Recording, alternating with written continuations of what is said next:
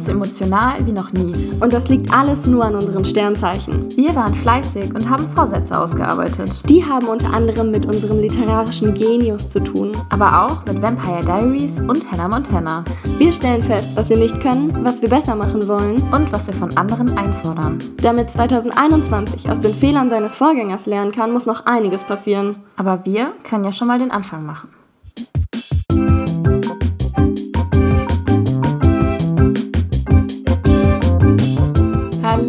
ZuhörerInnen. Hello, hello. Und wir heißen euch herzlich willkommen in unserem Podcast Dates mit den Climates. Wir, eure Lieblings-Climates, das sind einmal Lena, die Elias und ich bin die Mila. Und heute soll es bei uns um das Jahr 2021 gehen und was wir uns da vorgenommen haben. Letzte Folge ging es ja darum, was 2020 alles passiert ist. Und oh, dann den dachten wir Jahreswechsel uns, richtig gut ausgenutzt. Ja, schon. Und dann dachten wir uns, okay, jetzt haben wir darüber geredet, was wir 2020 alles scheiße fanden, weil die meisten Sachen fanden wir scheiße. Ähm, jetzt müssen wir auch drüber reden, was vielleicht 2021 besser werden könnte. Genau, weil unser Fazit war, 2020 war nicht unbedingt scheiße, weil es eine 20 war und die 21 wird automatisch besser, sondern wir müssen selber was dafür tun, dass es besser wird. Und was wir dafür tun, was wir persönlich dafür tun wollen, darum geht es heute. Und deswegen haben wir uns überlegt, was sind eigentlich unsere Vorsätze für 2021? Und nein, es geht jetzt nicht darum, dass wir unbedingt ein Sixpack bekommen wollen und mehr Sport Oh, machen wollen halt und abnehmen wollen. Oh, Sixpack wäre schon nice. Nein, es sind politische Vorsätze. Bevor wir richtig anfangen, habe ich aber noch eine Frage an dich. Und zwar, raus. wie immer, die Positivismusfrage. Auf die bin ich besonders stolz. Ich mag die nämlich richtig Oh, gerne. ich habe irgendwie immer richtig Angst vor dieser Positivismusfrage, weil sie mich immer so überfordert. ja, aber ich finde es, also ich finde dieses Mal ist es wirklich eine gute geworden. Okay, Und ich bin zwar, bereit. Ähm, ist ja so das generelle Problem mit Vorsätzen, dass oft Leute sich Vorsätze setzen, sie dann nicht umsetzen. Aber es gibt auch Vorsätze, die man einhält. Und ich möchte von dir wissen, was du schon geschafft hast, worauf du super stolz bist. Ach du Aber ich finde, das passt richtig gut. Weil man muss Ja. sich ja nicht nur daran erinnern, dass man immer besser werden wird, sondern auch, dass man halt schon Mhm. Sachen auf die Reihe gekriegt hat und toll ist. Ja, Cringe. Äh, lass mich nachdenken. Okay. Oh, das ist eigentlich eine richtig schöne Geschichte. Wir Ja, haben an Weihnachten in der Familie machen wir ja immer so, so unseren eigenen Gottesdienst, nur ohne Gott. also so ein Ritual, was jedes Mal anders ist. Und vor zwei Jahren, glaube ich, haben wir, war in diesem Ritual drin, dass wir uns selber einen Brief schreiben und den am Jahr danach an Weihnachten durchlesen. Und das war, nee, das war vor, vor drei Jahren schon, weil ich Ja. habe das vor zwei Jahren gelesen. Und den habe ich letztens nochmal gefunden, als ich umgezogen bin. Und darin habe ich darüber geschrieben, dass ich mehr nicht nur wissen will, was ich für eine Position habe und was ich. Also es ging ums vegetarisch sein. Richtig traurig. Es ging noch nicht mal ums vegan sein. Ja, ist ja auch schon was. Ja, voll. Und ich habe zu dieser Zeit an Wochenenden Fleisch gegessen und in der Woche nicht. Und dann war es aber jedes Mal in meinem Kopf so diese, diese Diskussion. Ich weiß eigentlich, dass es nicht richtig ist, aber ich habe es trotzdem gemacht. Und so, ich wollte im Jahr darauf, wenn ich diesen Brief lese, wollte ich von mir sagen können, ich weiß, was richtig ist und ich mache, was richtig ist.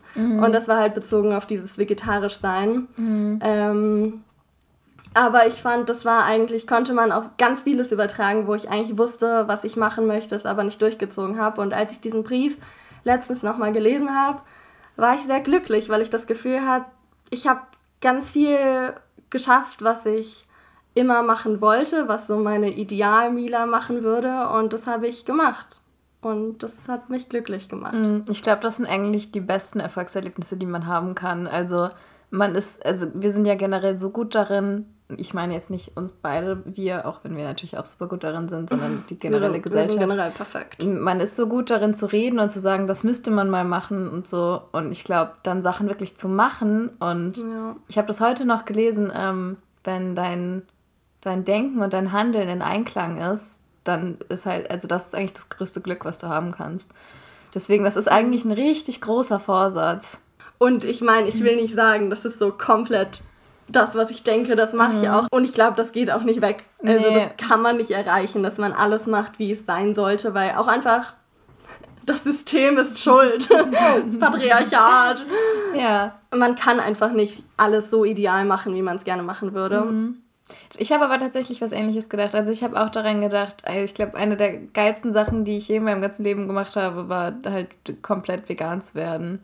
Also das ist, also das klingt halt immer so dumm, vor allem weil von Menschen, die nicht so viel Ahnung davon haben, wird man dann auch immer in diese, äh, du missionierst hier alle Ecke gedrängt, aber es ist ja, also es ist auch für die Persönlichkeit irgendwie sehr bereichernd, weil du dich auf eine ganz andere Art und Weise auf einmal mit deinem ganzen um Umfeld auseinandersetzen musst. Also es ist auch ein bisschen traumatisch in vielen Fällen.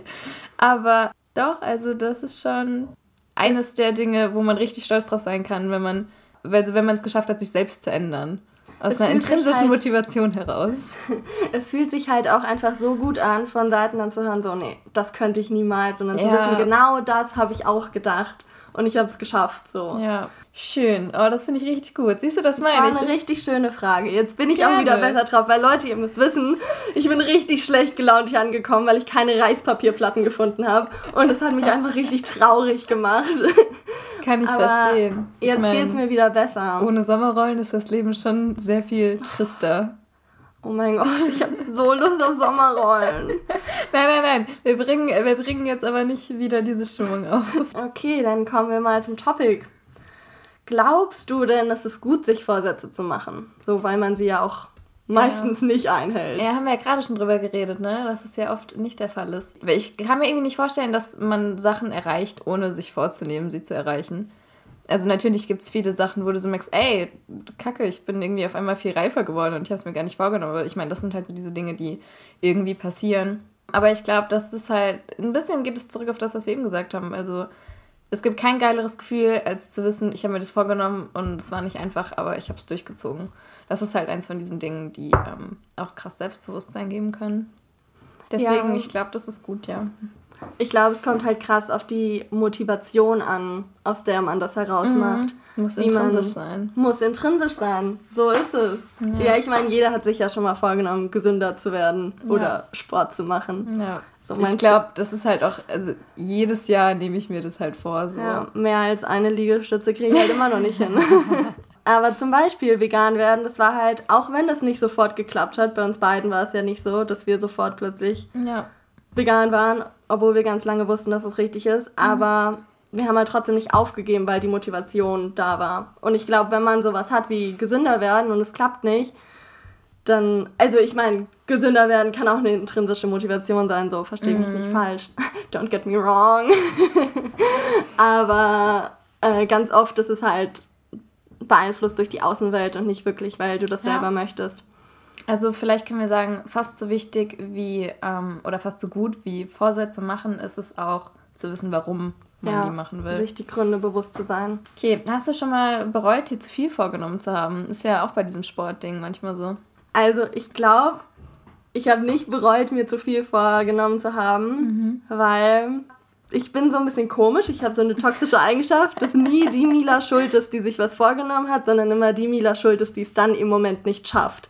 Das heißt, ich lerne irgendwie nicht draus.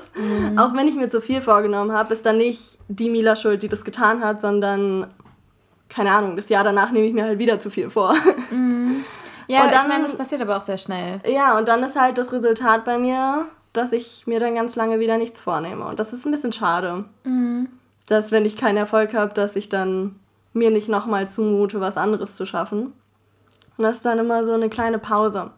Aber ich sag's dir, ich bin gerade voll motiviert. Ja. Ich habe so einen Kalender und da nimmt man sich für den Monat Sachen vor. Und das finde ich ganz cool, weil es gibt dann für Ja. den Monat auch immer so Kreuzchen, die man abkreuzen kann oder abhaken kann. Mhm. Und irgendwie fällt mir das viel leichter, kurzfristig mir Vorsätze zu machen. So, keine Ahnung, jeden Tag zu meditieren, jeden Tag Yoga zu machen. Und das dann abzuhaken im Monat, das ist irgendwie, ich nehme mir jetzt nicht vor, das ganze Jahr jeden Tag zu meditieren. So. Nee. Das wäre ja auch Utopisch. ja. Aber es gibt mir gerade irgendwie voll das gute Gefühl, dass ich das so für den Monat habe und das auch nicht unbedingt weiterführen muss. Aber wenn Mhm. ich Bock habe, kann ich das halt machen. Ja, es gibt ja auch immer diese, ähm, diese 30-Day-Challenges und keine Ahnung. Ich glaube, das funktioniert auch richtig gut, weil man denkt sich halt so, okay, 30 Tage, das kriege ich hin. Und ich meine, da kann man das ja auch viel besser anpassen. Okay, um jetzt aber mal richtig ins Thema einsteigen zu können, möchte ich jetzt wissen, Mila, was sind denn überhaupt deine Vorsätze? Ja, also vorher nochmal kurzer Disclaimer. Mhm. Ähm, wir haben versucht, unsere Vorsätze auch immer mit einem politischen Ziel zu verbinden, also die wir jetzt vorlesen. Also wo wollen wir uns politisch weiterbilden, wo soll unser Fokus liegen und was wollen wir persönlich, aber damit auch politisch besser machen als im Vorjahr. Richtig, also genau. wir haben logischerweise andere Vorsätze als beispielsweise ein Joe Biden. Weil wir können nicht True. ganz so viel auf die Reihe kriegen wie der. Es geht eigentlich eher darum, ähm, was es für politische Taten im Alltag gibt, die jeder Mensch tun kann. Ja, und wie das auch mit deinem persönlichen Befinden, deiner persönlichen Entwicklung zu tun hat. Richtig. Magst du mir da was sagen? Ja, boah, ich habe hier gar keine Reihenfolge, die logisch ist, reingebracht. Mila, hast du etwa keine Struktur? Halsmäulchen. okay, dann fange ich jetzt einfach mit dem an, was bei mir ganz oben steht. Und mhm. zwar äh, ist mein Vorsatz, mich mehr abzugrenzen. Und das ist erstmal ganz abstrakt, aber das bedeutet für mich, äh, mich nicht so abhängig zu machen von meinem Gegenüber oder meinem äußeren Umfeld, dass ich nicht so Gefühle von anderen an mich ranlasse und mehr bei mir bleibe, also mehr im Innen, nicht im Außen. das hört sich irgendwie ganz spirituell an, aber das ist es gar nicht. Ja, aber ich meine eigentlich alles, was das bedeutet, ist ja, dass, ähm, dass du dir selbst am wichtigsten bist in Diskussionen zum Beispiel. Ja, dass ich einfach nicht das Recht über mein Befinden anderen übergebe, sondern ja. dass ich entscheide, wie ich mich fühle. Mhm. Und ich glaube, das ist, wie du gerade schon gesagt hast, in politischen Diskussionen ganz wichtig, dass ich mich darauf fokussiere, was jetzt mein Punkt ist, was möchte ich aussagen und äh, mich nicht so davon beeinflussen zu lassen, was andere Menschen für Erwartungen an mich haben einmal, aber auch, dass ich nicht so den Anspruch an mich selber habe, also die Erwartungen an mich selber habe, meinen Gegenüber von meinen Punkten zu überzeugen, sondern das ist einfach so dieses, ich habe einen Standpunkt und diesen Standpunkt trage ich dir vor und dann kannst du damit machen, was du willst. Also ich glaube, das ist ein Problem, was vor allem Frauen haben, weil da ja ganz oft so das Ding ist, dass ähm, es so dieses Vorurteil gibt von der emotional kreischenden Lady, die total für ihren Punkt einsteht und dabei aber total den Punkt vergisst so. Ähm, und ich glaube, das ist ein Klischee, womit man sehr oft zu kämpfen hat. Deswegen kann ich das sehr gut nachvollziehen. Also ich habe ganz oft das Gefühl, dass es wirklich so ist, dass ich meinen Punkt einfach irgendwann nicht mehr habe, weil ich mich so darauf konzentriere, mhm. was jetzt mein Gegenüber darüber denkt, ob mein Punkt überhaupt bei ihm ankommen würde oder wie ich das jetzt möglichst gut an ihn oder sie herantragen könnte. Mhm. Und das ist halt absolut nicht das, was ich möchte. Würdest du sagen, dazu gehört auch, dass man sich ein Stück weit manchmal ein bisschen auf die Logik des ähm, Gegners einlässt. Wie meinst du? Ah, ich weiß auch gar nicht so richtig, wie man das sagen soll, aber ganz oft hat man das ja, dass diese Diskussionen so quasi im Sand verlaufen und es kommt immer ein neues Thema hoch und man hat quasi ganz viele Punkte angesprochen, aber ist auf nichts so richtig eingegangen und konnte zu keinem mhm. so richtig den Grundsatz überhaupt ähm, nehmen. Angenommen, wir reden jetzt über äh, Sexismusdebatten, dann ist ja ganz oft das Problem vom positiven Sexismus ähm, dass man sich manchmal ein bisschen so auf diese Logik einlässt. So, manchmal fehlen ja einfach die Grundsätze beim Diskussionspartner. Ja, also ich kann mir vorstellen, dass das nochmal so ein anderer Punkt ist, der auf jeden Fall auch mit einspielt.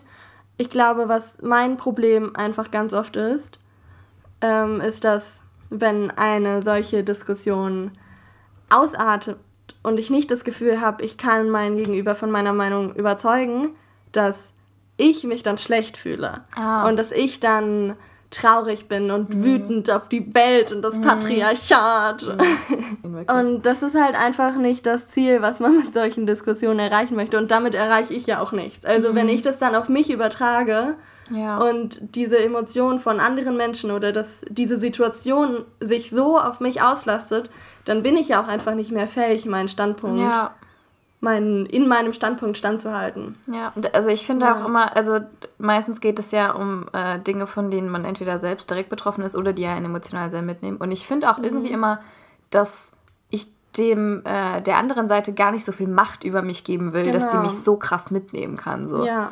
deswegen ist es, glaube ich, sehr wichtig, auch für die eigene Gesundheit, dass man sich da nicht kaputt macht. Andererseits, ich schiebe das jetzt einfach mal hinten dran, weil das mhm. gerade so gut passt.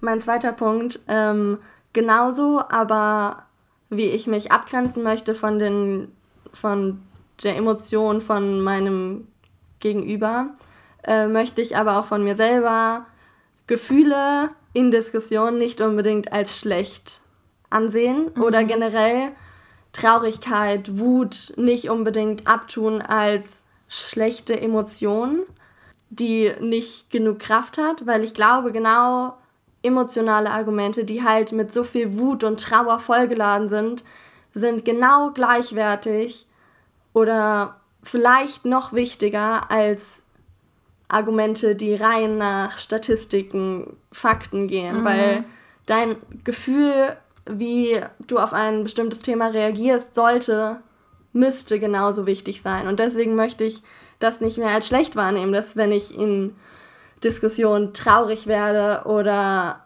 wütend werde, weil ich mich so fühle mhm. und nicht, weil mein Gegenüber das verursacht, dann möchte ich das auch zulassen und es nicht wegschieben als, okay, das bringt jetzt auch nichts. Um. Dass es dann eben nicht in dieses, in Anführungszeichen, hysterische Frau Fach eingeordnet wird, sondern als Emotion, die genauso gut eine Diskussion weiterführen kann, weil Emotionen zeigen ja genauso gut, wie ein Thema einen belastet.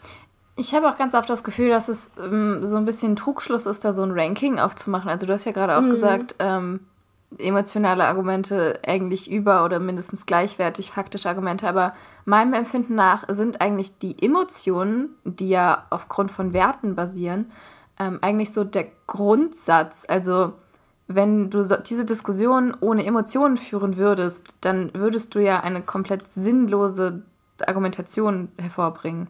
Also hinter all diesen Fakten stehen ja Emotionen, die du damit verbindest und die Emotionen verbindest du damit, weil du halt bestimmte Werte hast. Das heißt, irgendwie, ich habe manchmal das Gefühl, dass dieser Trend in Richtung möglichst emotionslos, hm, ich weiß nicht, vielleicht so ein bisschen eine Wertegefahr darstellt, weil irgendwie, wenn du die Werte verlierst, weswegen du diese Argumentation führst, dann bringen dir ja auch deine, deine Sachargumente mhm. nichts mehr.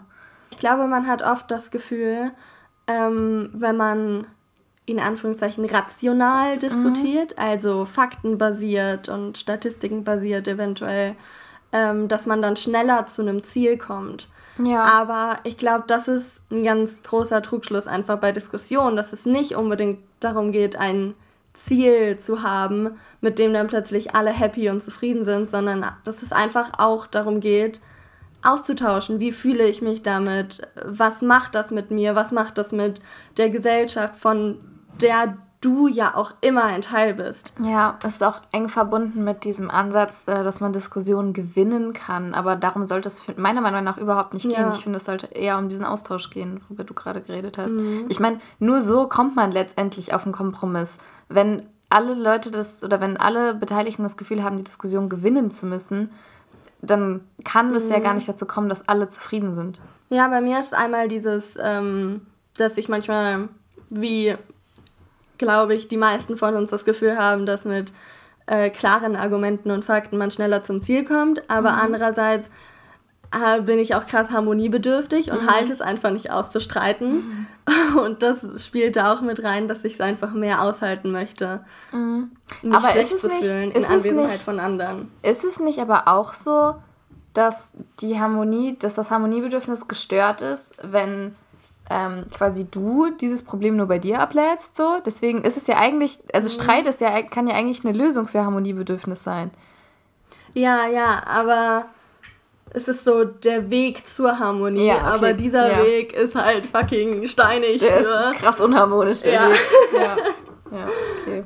Alles klar, dann habe ich als nächstes einen sehr praktischen Vorsatz, mhm. im Gegensatz zu den anderen. Und zwar möchte ich nochmal mehr meinen persönlichen Konsum beachten. Ich glaube, ich hatte eine ganz relativ starke Phase darin, dass ich kein Plastik mehr verwenden wollte und nur noch vegan ernähren möchte. Und das ist so ein bisschen, ich habe das Gefühl, das ist so ein bisschen zurückgegangen in der Zeit, in der ich dann auch umgezogen bin. Und dann hat man irgendwie nicht so viel Geld. Schon. und ähm, ja, dann vergisst man das manchmal, aber ich möchte mich mehr darauf konzentrieren und Jetzt spreche ich es aus, Leute. Wenn ich das nicht mache, dann schlägt mich jeder von euch. Ich möchte nur noch Fair und Secondhand Kleidung und Zeug kaufen und auch äh, bei unterstützenswerten Projekten zum Beispiel mein Geld investieren oder in Läden, die ich cool finde. Äh, ich möchte regional einkaufen. Ich möchte Märkte, Lebensmittelmärkte besuchen. Mhm. Und ich möchte mich mit Waschmittel auseinandersetzen.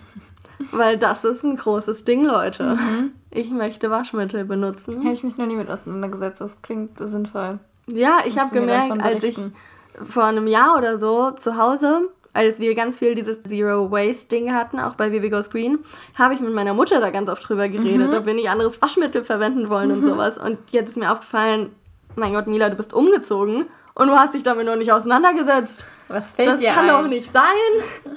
Ja. Next ist Privilegien wertschätzen, aber mich davon nicht eingrenzen lassen. Das musst du mir erklären. Ja, das tue ich. Also, ähm, ich habe ja gerade schon gesagt, dass ich mit Trauer und Wut ganz schlecht umgehen kann. Aber ich meine, das sind auch so Gefühle, da muss man erstmal drauf klarkommen. Ja, aber ich glaube, es ist ganz wichtig. Ja, Also ich, ja, ja. Bin, ich bin ganz überzeugt davon, dass es ganz gut ist, wenn man das so richtig wahrnimmt und sich darin auch manchmal so wälzt. Mhm. Und das kann ich nicht. Darin bin ich absolut scheiße. Aber das werde ich üben. Ähm, ja, aber dafür habe ich, glaube ich, ein sehr ausgeprägtes Glücks- und Liebesempfinden. also ich habe manchmal so Momente, in denen ich so ganz extrem viel Glück und Liebe empfinde für Situationen, für Menschen, für Tiere und dann übermannt mich das manchmal so. Und äh, dann bin ich ganz glücklich und das möchte ich eigentlich beibehalten, dass ich das so so erlebe an mir selbst. Und Ja. das ist ja ein ganz krasses Privileg. Und ich erlebe ganz oft, dass ich dann, wenn ich so glücklich bin, mich das aber wieder so ein bisschen zurückholt und dann in meinem Kopf ankommt, okay, das ist ein Privileg. Und dann werde ich so, so ein bisschen, dann holt mich das wieder zurück auf den Boden und sagt mir, so wie du dich gerade fühlst, so fühlen sich nicht alle auf dieser Welt. Manche werden sich vielleicht auch nie so fühlen. Manche haben gar nicht die Chance dazu, jemals so ein Glück zu erleben.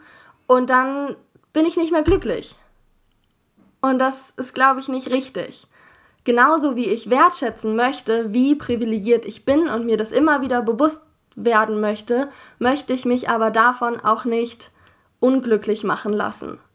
Also ich möchte trotzdem so zelebrieren, wenn ich mich gut fühle, um mein Glück auch zu nutzen und um mich gut zu fühlen und, und diese Kraft dann auch zu nutzen, mich auszusprechen für Menschen, die nicht so privilegiert sind. Weil wenn Okay. ich mich dann immer wieder eingrenze und zurückhole auf den Boden der Tatsachen, dann, dann mache ich mich ja schwach. Und Ja. dann letztendlich bringt es, glaube ich, nichts, wenn man sich dann immer wieder bewusst macht, wie geil das eigene Leben ist, weil gleichzeitig ist dann auch immer wieder dieses, wie scheiße das Leben von anderen Menschen ist. Und du meinst quasi, dass ähm, das eigene Glück so eng verbunden ist mit Schuldgefühlen, dass man es gar nicht mehr richtig genießen kann. Ja, Genau. ich verstehe, was du meinst. Es ist halt irgendwie schwierig, sich da von Schuldgefühlen ähm, freizusprechen, denke ich. Also. Ähm, ja, und ich glaube, es ist ganz ist ja nicht wichtig, deine Schuld. Ja, es ist ganz wichtig, sich bewusst zu sein, dass man selber Macht genug hat, sich gegen Ungerechtigkeiten auszusprechen und diese Macht auch nutzen sollte. Aber genauso wichtig ist es auch, sich selber zuzusprechen, ich kann trotzdem glücklich sein und ich kann mich trotzdem gerade so geil fühlen, weil ich mit den coolsten Menschen auf dieser Welt unterwegs bin und Ich weiß gar nicht, ob das unbedingt so ein Trotzdem sein muss. Muss es nicht eigentlich sein, gerade deswegen? Also kann man nicht gerade aus seinen Privilegien sehr viel Kraft schöpfen und darin seine Möglichkeiten erkennen? Also mir fällt es zum Beispiel ganz oft auf, ähm, wenn ich darüber nachdenke, ähm, dass ob, also okay, da muss ich jetzt ein bisschen weiter erklären, aber ähm, ich habe manchmal auch so ein bisschen so ein Schuldgefühl quasi, weil mich ähm, Themen von diskriminierten Gruppen, von denen ich gar nicht betroffen bin, selber krass runterziehen, weil ich halt, keine Ahnung, irgendwie anscheinend relativ empathiebegabt bin. Ähm, und dann habe ich auch manchmal dieses Schuldgefühl von wegen, ist es überhaupt okay, dass ich mich so krass davon runterziehen lasse, dass da gerade was Rassistisches passiert ist? Und dann denke ich, eigentlich ist es doch richtig gut, dass mich das so krass mitnimmt, weil ich halt mh, in diesem Diskurs prinzipiell eine mächtige Stimme habe und diese nutzen kann. Also eigentlich, das ist jetzt super cheesy, aber neben halt diesen ganzen schlechten Dingen ist ja immer so diese eine gute Sache, die du daraus ziehen kannst. Ja, grundsätzlich ist es so, aber ich glaube, dass es nicht bei allen so ist, dass man aus diesem Schlechten heraus, also so dass man nicht diesen kann. Energiewechsel machen kann. Ja, also ich glaube, ist, das ist auch sehr leicht gesagt, aber, nee, einfach aber nicht einfach getan.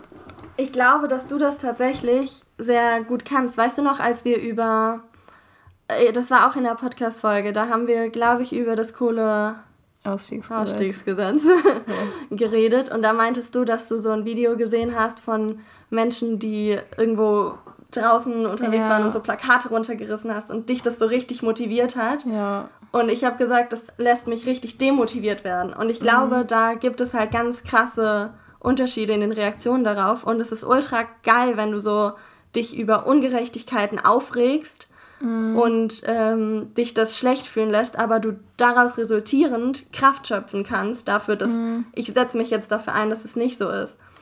Aber ich glaube, was auch bei mir ganz oft ist, dass mich das dann so ein bisschen runterzieht mhm. und mir diese Kraft nimmt, weil ich dann ganz oft das Gefühl habe, so, es, es ist am Arsch, ich kann nichts mehr machen. Ja, wie gesagt, das ist mhm. leichter gesagt als getan, aber ich glaube, dass aus diesen ganzen negativen Emotionen, dass man eben die auch als potenzielles Kraftventil ansehen kann. Man kann quasi nur aus diesem ganzen Negativen rauskommen, wenn man sich selbst bewusst wird, was für eine große Kraft dahinter steckt. Mhm. Weil wenn du so viel Kraft hast, so traurig zu sein, dann musst du eigentlich auch dieselbe Kraft haben können, um glücklich zu sein. Beziehungsweise ja. nicht mal unbedingt um glücklich zu sein, aber um halt was gegen diese Traurigkeit zu tun. So. Das ist sehr einfach gesagt und natürlich geht das auch nicht immer und zu jedem Zeitpunkt, aber ähm, es ist ein Versuch wert. Ich denke auch, dass immer aus dem Bewusstsein seiner Privilegien das Resultat sein sollte, dass man was daran ändern möchte. Mhm. Dass nur man selber privilegiert ist. Und das sollte immer das Resultat sein. Und das Wichtige dabei ist, glaube ich, aber trotzdem, dass man immer drüber nachdenkt, wie es einem selber damit geht und dass man nicht sein eigenes Leid oder sein eigenes Gefühl dafür zurückstellt dass man für andere Menschen oder Tiere oder Lebewesen kämpfen möchte. Das sagt Aljoscha immer ganz schön, mhm. dass wenn es dir selber nicht gut geht, kannst du auch nichts für Tiere tun. Ja, das ist halt richtig, mhm. also das ist, glaube ich, richtig so ein Ding, was man verinnerlichen muss, dass wenn ja. man selber nicht, nicht mit dem Herzen dabei ist, dann wird das auch nichts. Oh, Hast du mir deep. noch was mitzuteilen? Ja. äh, ja, das nächste ist wieder so ein bisschen lower. Das ist, glaube ich, aber auch ganz gut. Das Leben ist eine mhm. Achterbahnfahrt, meine Lieben. Puh. Um nochmal richtig deep ja. zu sein. ja, ich merke richtig, dass ich gerade PMS habe. Ich gehe geh richtig mit mit diesen Gefühlswellen. Vielleicht klinge ich auch so ein bisschen pathetisch bei diesen Themen. Wir müssen Glück erleben. Schon in Ordnung. Okay, also das nächste ist, ich möchte wieder mehr lesen. Das fuckt mich richtig ab. Hast ich, du wenig gelesen? Ich habe. Oh nein. In Hamburg habe ich richtig wenig gelesen. Ah, aber weißt du, ich glaube, das liegt daran, dass du Vampire Diaries geguckt hast in Hamburg. Ja, ein das Fehler. Ist, das ist gar kein Fehler. Jetzt bin, ich, nee, jetzt bin ich mich offended. Ohne Witz. Also, erste Regel, wenn man mich kennt, Vampire Diaries gucken, ist kein Fehler. Oh Mann, nee, ich bin gerade so abgefuckt. Ich habe immer noch nicht weitergeschaut, weil Elena, oh, ich, ich sag jetzt nichts. Sie will nicht spoilern. ja, aber auf jeden Fall finde ich gerade scheiße. Ich habe gerade ganz großen Hass auf Vampire Diaries. Ich hasse. So. Emotionen, so. hassen, ah, gut. Okay, ja, kann ich verstehen. Ich weiß ja, wo okay. du gerade bist. Da ist es halt wirklich problematisch. Ja, naja, auf jeden Fall möchte ich wieder, dass es mehr zu so einer Routine wird und nicht, ich möchte, dass es so eingeplant wird in meinen Tagesablauf und nicht so das Ende ist vom Tag, wenn halt nichts mehr übrig bleibt, wenn ich nichts mehr mhm. richtig zu tun zu tun habe, dann lese ich. Aber eigentlich kommt das bei mir nicht vor, weil dann, wenn ich nichts mehr zu tun zu tun habe, dann schaue ich eine Serie oder einen Film. Deswegen möchte ich das so einplanen. Ich möchte, dass es wieder so Teil von meinem Tagesablauf ist, weil ich glaube, auch politisch gesehen ist Lesen einfach so das Geilste, was man machen kann.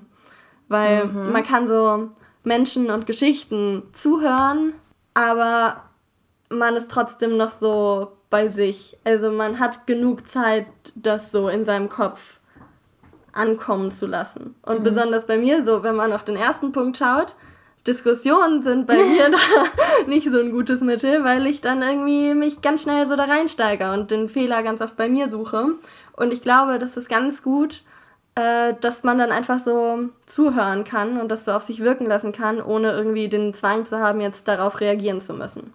Ja, ich glaube, bei Büchern ist da auch das Tolle, dass du erstmal selber entscheiden kannst, wie intensiv du dich jetzt damit auseinandersetzen willst. Mhm. Also du kannst sagen, ich will jetzt drei Bücher über Feminismus lesen. Du kannst aber auch sagen, ich will ein Buch über Rassismus lesen und dann will ich noch ein Buch über was anderes und dann ähm, noch ein Buch über noch ein anderes Thema lesen. Ähm, und dann kann man sich ja quasi so selber seinen, seinen Fokus setzen. Und was ich auch irgendwie ganz geil finde, ist, ich glaube, es gibt kein Medium, ähm, wo man sich so tiefgründig mit einem Thema auseinandersetzt wie bei einem Buch. Habe ich zumindest so das Gefühl, weil du kannst es einfach nachlesen. Du setzt dich aktiv hin und machst mhm. es halt. Und ich finde, Lesen ist auch immer noch eine aktivere Tätigkeit, als zum Beispiel sich eine Doku angucken. Voll. Ja. Ähm, und ich habe auch ganz oft das Gefühl, ähm, über Bücher denkt man zu einem gewissen Teil nochmal eher nach. Weil irgendwie, ähm, man liest ja so und währenddessen hat man so Gedanken dazu, zu dem, was man halt liest. Mhm. Aber irgendwie habe ich manchmal das Gefühl, man ist, man ist eher ähm, dazu äh, gefordert, da selbst eigene Gedanken zu entwickeln, weil ja alle Gedanken logischerweise, die da aufgeschrieben sind, halt auch verschriftlicht sind. So. Und deswegen habe ich manchmal, also ich weiß, das, ich bin halt auch ein relativ literarischer Mensch, deswegen ist das vielleicht auch nur bei mir so, aber ich habe dann manchmal auch das Bedürfnis, so quasi so gegenteilig dazu, das, was ich dazu denke, auch halt irgendwie verbalisieren zu müssen. Und das hat man zum Beispiel mhm. bei äh, anderen Medium, Medien oft nicht so. Ich finde auch bei Dokus oder Filmen ist es ja, Bilder haben auch eine unglaubliche mhm. Kraft und die können ja genauso auch wie ein Ohrwurm die ganze Zeit in deinem Kopf bleiben. Ja. Aber ich finde, oft verschwimmen dann die Hintergründe von diesem Bild, ja. was so der Ohrwurm ist. Und dadurch, dass man sich bei Büchern, wenn man was liest, selber dieses Bild schafft in seinem Kopf, vergisst man nicht so schnell die Hintergründe, die dieses Bild geschaffen haben. Ja, und es ist auch, also irgendwie dadurch, dass, das hast du ja quasi auch schon gesagt, dass ähm, man das halt selber macht, fühlt man sich irgendwie viel produktiver, weil das ist halt irgendwie mhm. eine Tätigkeit. Ja, und man lässt ist nicht einfach nur so, so passives. Genau, es ist nicht so passives Konsumieren. Mhm. Ähm, willst du auch richtig so Sachbücher, politische Bücher lesen oder halt so Geschichten, Romane? Also beides? das war jetzt bezogen auf ah, politische ah, okay. Romane. Hast du, Nicht hast du politische Romane. ich meine, das, das geht auch. auch ja. ja. Aber ähm, hast, du, hast du schon Favoriten, was du lesen willst? Ja, ich meine, ich habe zwei zu Hause liegen. Was denn? Ich habe einmal das, was wir in Paris gekauft haben. Why I'm no longer talking to white people about race. Ja, ich erinnere mich. Und Eure Heimat ist unser Albtraum. Da sind so verschiedene Positionen ja, so Kapitel Berichte. von verschiedenen Menschen. Auch von deinem Lieblings Max Czolek. Echt? Mhm. Oh, das mhm. wusste ich gar nicht. Ja, ja genau. aber wo wir gerade über Max Czolek reden, das ist auch eine Leseempfehlung, die ich äh, allen Menschen geben kann. Gegenwartsbewältigung und Desintegriert euch, wobei ich letzteres noch nicht gelesen habe, äh, sondern nur, ich glaube, das erste Kapitel auf Spotify, also kann man auch kostenlos hören. Ich empfehle aber tatsächlich es zu lesen, weil das doch relativ äh, komplexe Gedanken sind also es ist schon ganz cool, das auch zu lesen und so mehrmals mm. vor sich haben zu können. Aber es ist sehr, sehr gut. Einerseits argumentativ und rhetorisch, aber auch so, ist auch ein bisschen funny. Finde ich, find ich sehr geil. Ein bisschen funny? Hufeisensöhne. Die Hufeisensöhne, Alter. Und Töchter. Ja. Nee, Hat wirklich. Also, tut mir leid, ne? Aber Hufeisensohn ist wirklich ein Wort, das werde ich ab jetzt in meinen Sprachgebrauch integrieren. Ich finde es so geil. Mm. Also, um das wirklich zu verstehen, müsstet ihr das Buch lesen. ja, aber nicht, dass die jetzt denken, ich sage, das sind alles Hurensöhne. Weil das sage ich ja nicht. Nee, du sagst nur, das sind alles Hufeisensöhne. Das ist halt ein Unterschied. Einen, einen, einen habe ich noch. noch. Okay. Da bist du dran. Also, und der letzte ist auch wieder ganz schnell abzuarbeiten. Ganz einfach, dass ich wieder ein bisschen aktivistischer werden will in meiner neuen Heimat. Also, ich möchte mich ehrenamtlich engagieren habe ich, also ich hatte eigentlich über den Kältebus nachgedacht. Genau, ich möchte Fridays for Future in Hamburg unterstützen. Ich möchte endlich mal Containern gehen. Haben wir doch schon mal gemacht. Es war ja, ein sehr trauriges war... Erlebnis und ich glaube, niemand mhm. würde es als Containern bezeichnen, aber theoretisch haben wir es gemacht. Ja, ja. also ich meine, Gewürzgurken war unser Ergebnis. Die waren sehr lecker. Ja. Und ich möchte wieder so mehr, mehr Bock haben, so auf kreative politische Arbeit. Wie zum Beispiel auch diesen Podcast hier. Richtig. Und das war's von mir. Freut mich. Ich habe auch Vorsätze gemacht und meine sind eigentlich, also gefühlt sind die viel so dasselbe, aber das erste ähm, passt eigentlich auch richtig gut zu dem, ähm, was wir gerade gesagt haben. Wir haben ja gerade schon gesagt, wir machen viel so politische Arbeit und mir ist aufgefallen, ich bin richtig gut darin, so anderen Leuten zu sagen, ey, macht mal das Maul auf, aber manchmal mache ich selber nicht mein Maul auf, mm. wenn Dinge gesagt werden. Und das möchte ich ändern. Das einmal so formuliert, ich glaube, da habe ich auch mit dir geredet. Ähm, manchmal habe ich so das Gefühl, ich darf Leuten nicht auf den Fuß treten, die eigentlich eine Schelle verdient hätten. Also, das ist jetzt keine mhm. Aufforderung zur Gewalt. Im Sinne von verbale Schelle. Ne? Also ich möchte Leuten nicht verbal auf den Fuß treten, die eine verbale Schelle verdient hätten. So machen wir es richtig. Ich möchte nämlich weniger nett zu Leuten sein, die entweder mich selber äh, sexistisch diskriminieren oder sich sonst irgendwie eklig äußern oft ist das ja auch so, dass Leute dann so sagen, äh, ja, ist doch nur mein Humor und witzig und so. Und man hat dann auch ganz oft den Instinkt, irgendwie so höflich zu lachen und mitzuspielen. Also vor allem. Ja, man will ja auch nicht der Spielverderber sein. Ja, so. also zum Beispiel ähm, habe ich jetzt im Sommer auch an der Kasse gearbeitet, du ja auch. Ähm, mhm. Und da hatten wir beide oft das Erlebnis, dass irgendwie so alte Leute, auch alte Männer, einfach zu uns gekommen sind und irgendein sehr sexistischen Kommentar gemacht haben und ohne Witz, ich habe kein einziges Mal was dagegen gesagt. Ich habe jedes Mal gemacht und habe den Typen halt ja. vergessen. So. Und das sind Dinge, das haben wir auch eben so ein bisschen gesagt, ich sehe es überhaupt nicht ein, dass deren Wichserigkeit mein Problem sein soll. Und deswegen, ähm, ja, habe ich mir jetzt vorgenommen, in diesen Situationen vielleicht mal so ein bisschen ganz dümmlich naiv nachzufragen, weil ich glaube, dass dann vielleicht so ein bisschen dieses schlechte Gefühl übergeht. Also so im Sinne von, wie, wieso? Also warum sollen sie jetzt ausgerechnet zu mir an die Kasse kommen? Verstehe ich jetzt nicht so richtig. Ja, halt Leuten den Spiegel vorhalten, weil ich sehe es überhaupt nicht ein, dass das mein Problem sein soll, dass Leute Arschlöcher ja. sind. Nee, sehe ich gar nicht ein. Äh, dazu gehört auch so ein bisschen meine zwei rassismuskritischen Vorsätze. Da habe ich mich bei Tupac Ogette inspirieren lassen. Es ist so ein bisschen was ähnliches wie oben. Da habe ich auch eine Story, ähm, die ich dazu erzählen kann. Das ist aber eine Scheiter-Story. Und mein Vorsatz ist, in diesen Momenten, in diesen Stories nicht mehr zu scheitern. Und zwar habe ich mich letztens mit einem Menschen unterhalten, der Koch war. Der hat viel darüber geredet, dass er gerne kocht. Und dann habe ich ihn irgendwann gefragt, ja, wie bist du denn auf die Idee gekommen, Koch zu werden? Und sein erster Satz war, ja, ich war mal in Afrika. Und dann war ich auch so, ah, cool, schön, freut mich. Ich komme übrigens auch aus Europa und da war ich auch schon mal. Da habe ich ihn gefragt, wo er war und dann hat er gesagt, ja, ich war in Ruanda. Und mm. da habe ich mich mm. total gefreut, weil ich war auch mal in Ruanda und du auch. Und dann haben wir auch so ein bisschen über das Land geredet und so, weil dann hatten wir halt auch was, worüber wir ähm, sprechen konnten. Und ich habe da schon so gemerkt, okay, also so richtig auskennen tut er sich jetzt nicht. Also da hat dann auch so ein bisschen ich meine, gut, da kann man jetzt auch schon drüber streiten, ob das jetzt auch schon dämlich ist, aber dann hat er halt auch schon so gesagt, so ja, super ärmliche Dörfer und ich fand das total krass, das so zu sehen. Und das sind alles Aussagen, die unterstütze ich erstmal, weil das war auch für mich sehr prägend, das zu sehen, wie die Menschen oder wie viele Menschen dort leben. Ähm, aber dann hat er mir halt von so einem richtig klassischen weißer Retter, White Savior Moment erzählt, ähm, dass er nämlich mit einem Kumpel in eben einem von diesen Dörfern war und dann haben sie gesehen, wie schlecht es den Leuten dort geht und haben sich gedacht, okay, wir kaufen jetzt fürs ganze Dorf ein und kochen für die.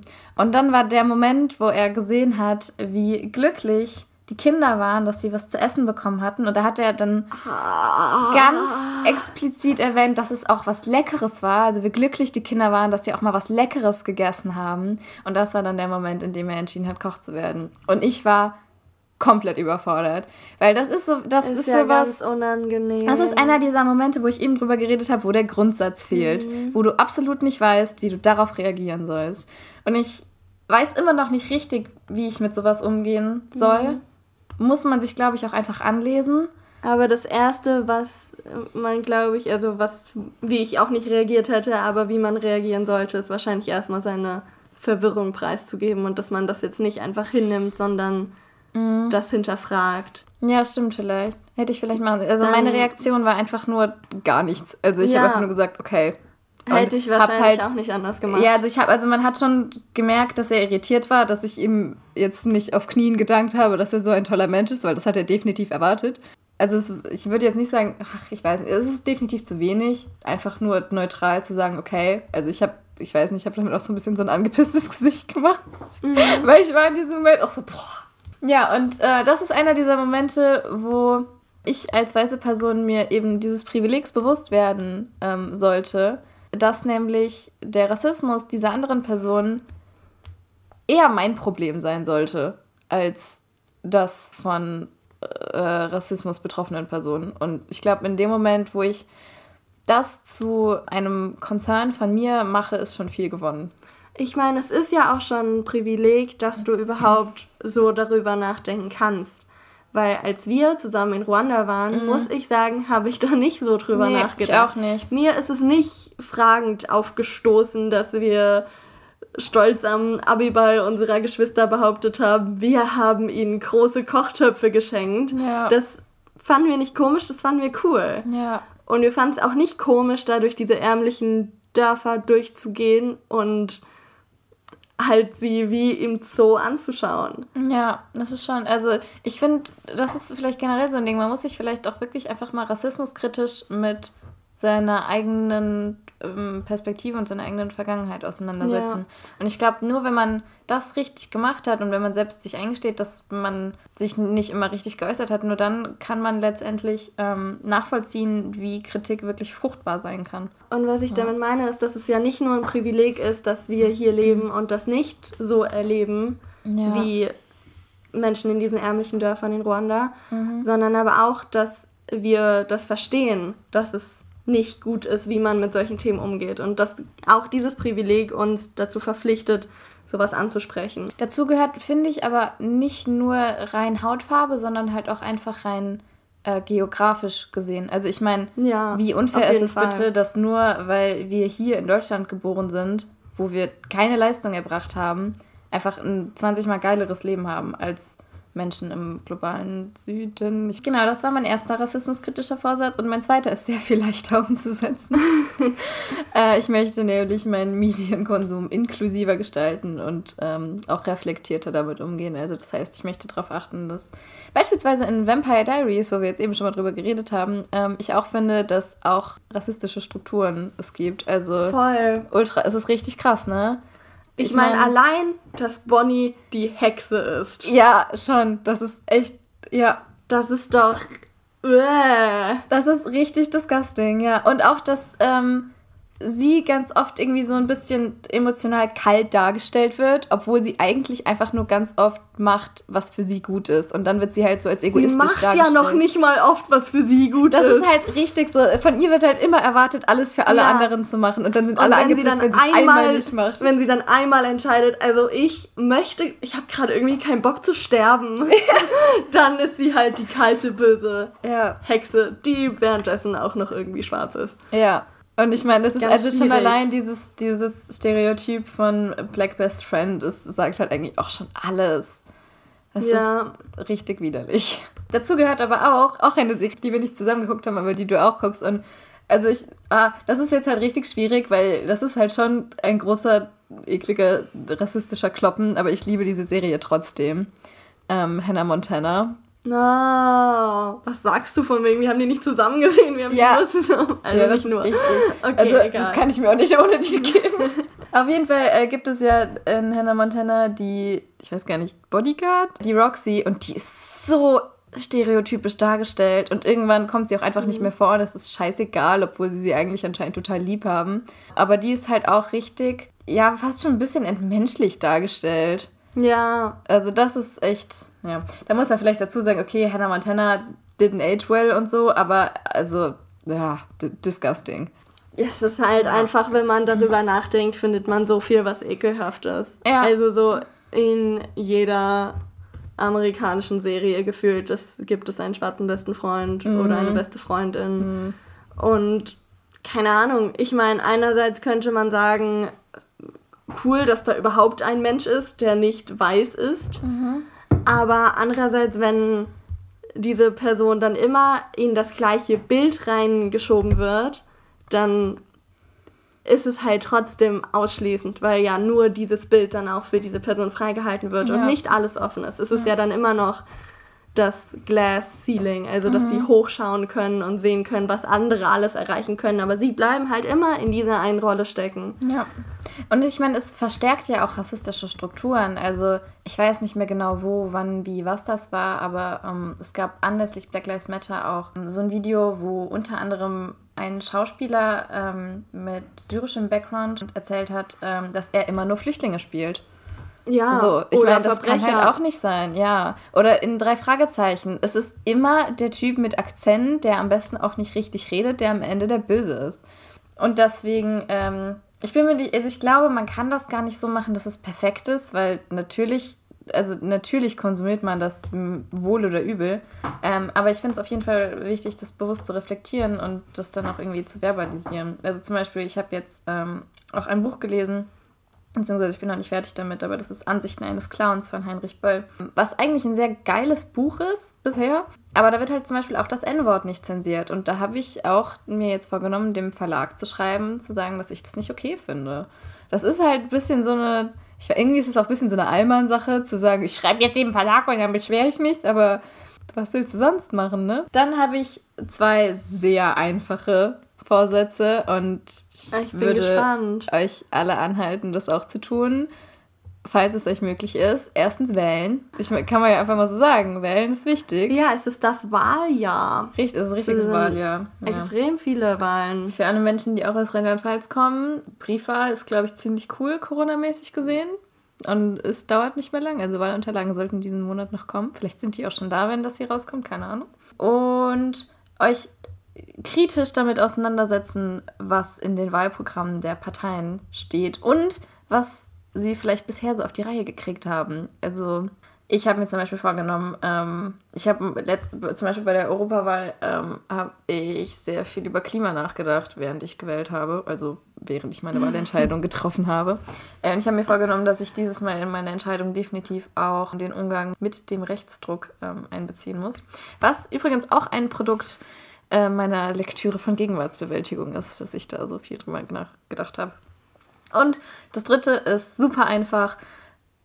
Impfen, falls es geht. Also ich würde mich auf jeden Fall impfen lassen. Obwohl ich Spritzen und Nadeln und alles auf den Tod hasse. Das stimmt. Lena fällt immer schon um, wenn sie eine sieht.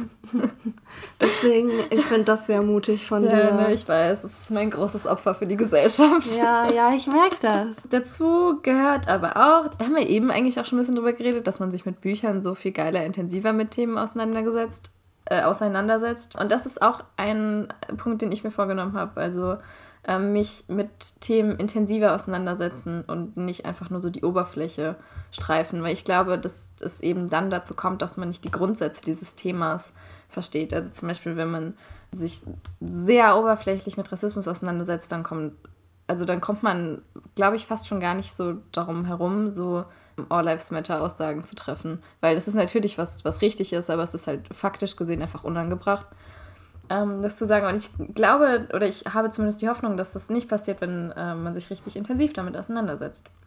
Das ist ein richtig guter Vorsatz, was glaube ich aber auch richtig schwer ist ja. gerade, weil ich meine, es richtet sich ja eigentlich nur noch alles über diese Headlines und auf mhm. Instagram, auf der Tagesschau-App. Ich meine, genau so funktioniert das, dass man so die Headlines sieht und dann überlegt, ob man sich weiter damit beschäftigt. Und manchmal swipe ich halt auch einfach nur durch, um so zu gucken, was gerade ja. so aktuell abgeht.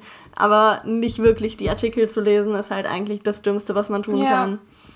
Voll. Und aber auch, also ich weiß, äh, da finde ich, gehört aber auch zu, nicht einfach einen Artikel zu einer Sache zu lesen und sich dann zu sagen, ah, okay, so ist das, mhm. sondern dann halt auch irgendwie eine kritische Position mit einzubeziehen. Also mir ist es zum Beispiel aufgefallen bei den EU-Klimazielen. Ich habe erst einen Artikel darüber gelesen, der nicht sonderlich kritisch war, meiner Meinung nach.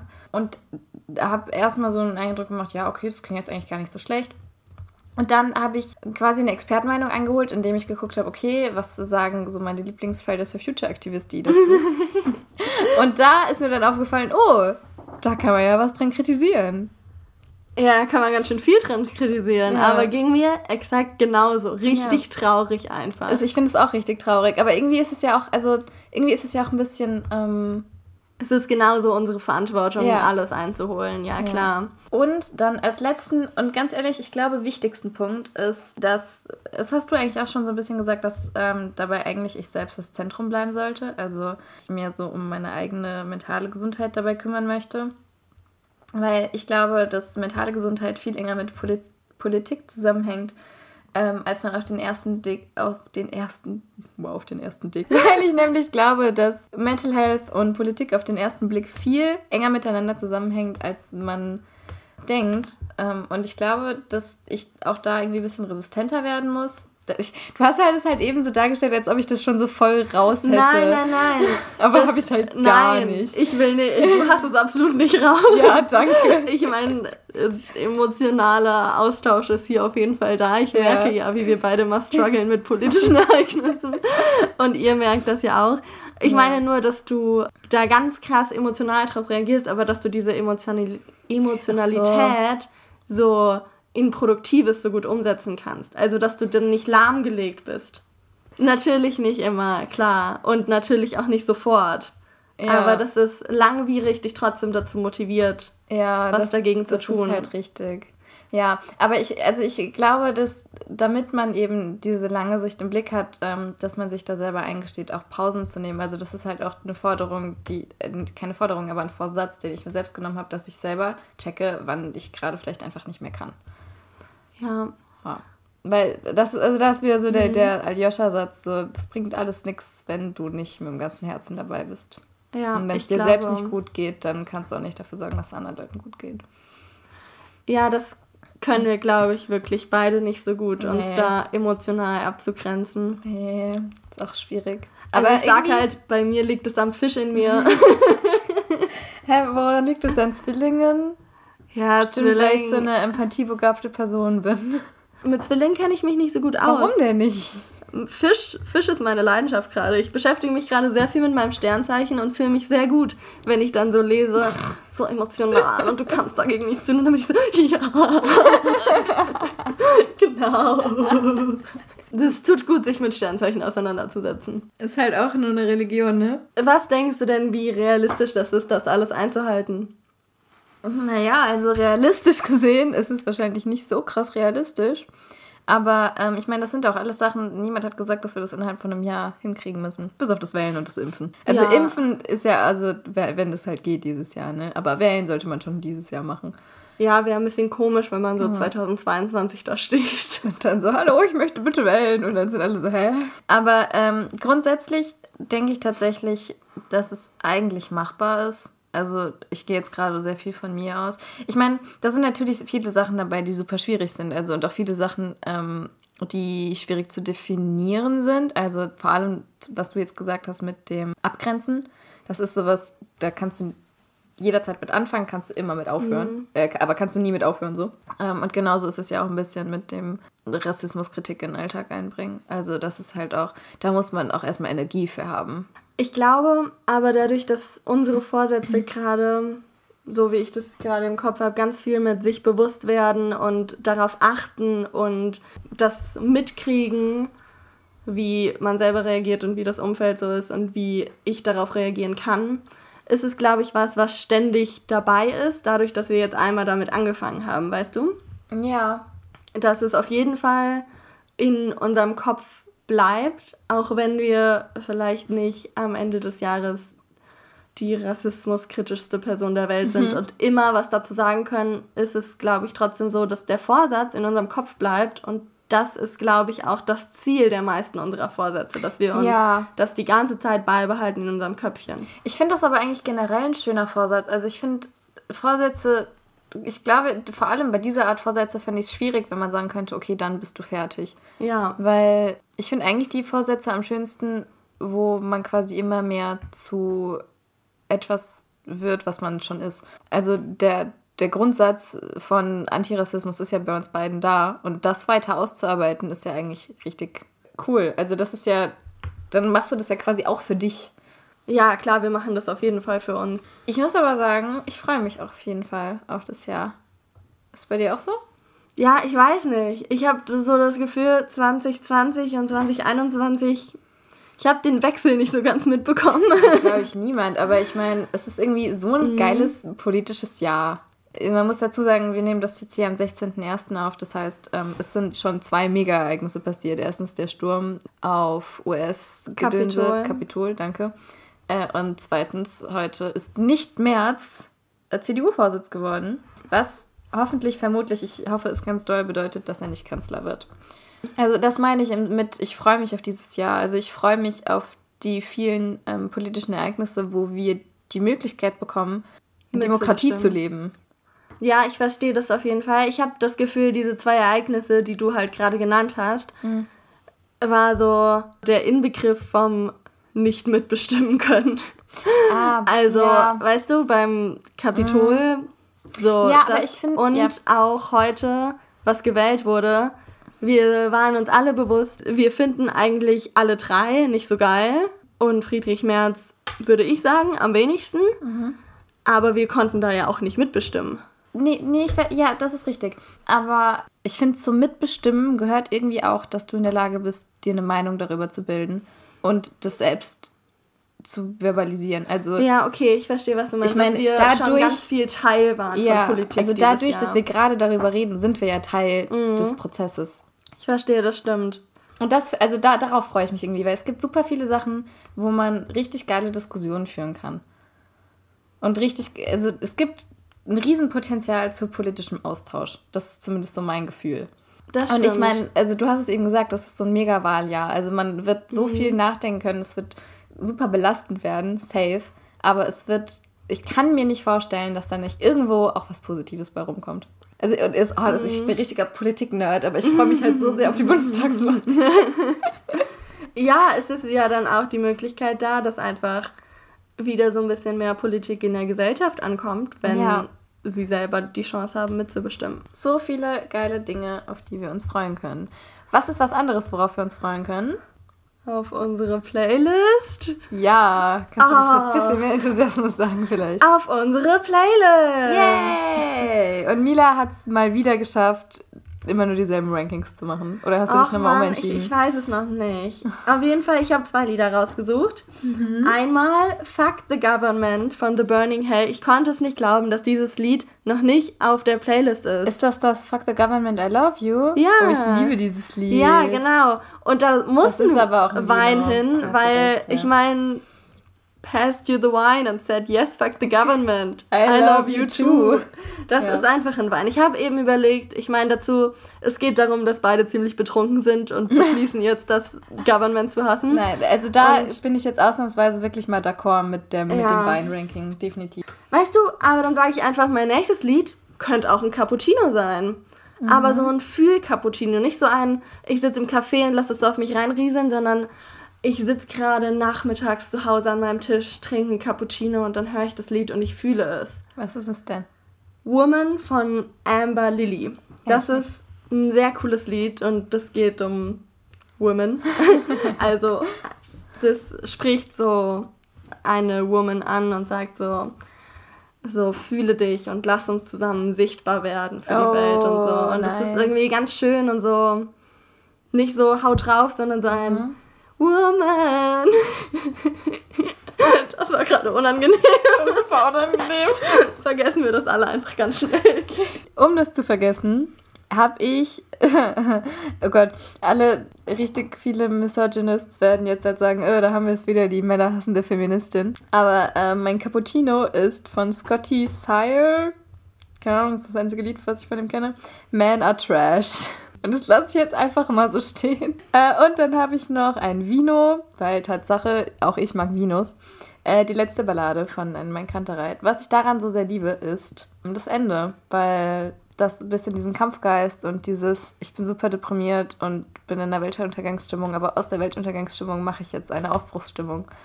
Ding ist. Und das ist wichtig. Ich mag das Lied auch sehr gerne. Ja, nee, ich, ich liebe es, weil das einfach Teil dieser Resistenz ist. Hört euch allgemein einfach mal das Lied von Anmal Kantereit an. Das Album. Das, das ja. Album. Aber ich habe gehört, richtig viele mögen das gar nicht. Ich habe das auch gehört und mich hat das richtig abgefuckt. Oh mein Gott, so einer hat gesagt, ja, es war ja schon besser, als sie so über Liebe gesungen haben. Und ich bin so ausgerastet, weil mich das so abgefuckt hat, so, weil er hat das Album noch nicht mal so komplett ganz. Oh, ich hoffe, er hört das nicht. Oh nein, vielleicht schneide ich das auch raus. In Ordnung. Was wir aber auf jeden Fall noch sagen müssen, ist, dass wir eine Instagram-Seite haben. Yeah! Und der dürft ihr auf jeden Fall folgen. Die ist nämlich ganz toll. Und da ähm, seht ihr nicht nur regelmäßige Updates, wenn Podcasts veröffentlicht werden, sondern äh, wir teilen da auch einfach mal so gerade, was wir politisch denken und fühlen. Ja. Vor allem vermutlich, was wir fühlen. Äh, ich weiß nicht, ob man es in dieser Folge schon verstanden hat oder nicht, aber ich glaube, ich sage es jetzt einfach nochmal, weil es bestimmt noch nicht genug, gut genug rübergekommen. Wir sind relativ emotionale Menschen. Ja, wir sollten vielleicht sagen, wie die Instagram-Seite heißt. Oh, ja. Also die heißt Dates mit den Climates. So wie der Podcast Alles auch. Klein geschrieben und zusammen. Und wir würden uns sehr freuen, wenn ihr uns da folgt, damit ihr up to date bleibt. Das dürft ihr natürlich auch all euren LieblingsfreundInnen empfehlen. Und was vielleicht auch noch zu sagen äh, kann, wir teilen da auch auf jeden Fall ähm, Sachen, wo man selber aktiv sein kann, also Petitionen etc. Genau. Wenn euch unsere Bubble interessiert. Okay, dann sind wir jetzt schon am Ende angelangt, würde ich mal sagen. dann wollen wir uns aber jetzt auf jeden Fall bedanken bei all unseren Lieblingsfreundinnen, die uns helfen, das hier zu tun. Ja, also das Blümchen, der Jonas und der Nils auch. Die sind beide in den Show Notes verlinkt und unsere ähm, Insta-Seite auch. Also ja. Sowohl unsere Insta-Seite als auch unsere Accounts. Ja, wir freuen uns auf nächstes Mal, würde ich sagen. Mhm, wenn ihr Themenvorschläge habt, dann sagt uns die sehr gerne. Genau, wir wünschen Lena ganz viel Glück bei ihren ganzen Klausuren. Danke. Und bis dann. bis Tschüss. dann. Tschüssi. Oh, kannst du einmal ins Mikro mounten?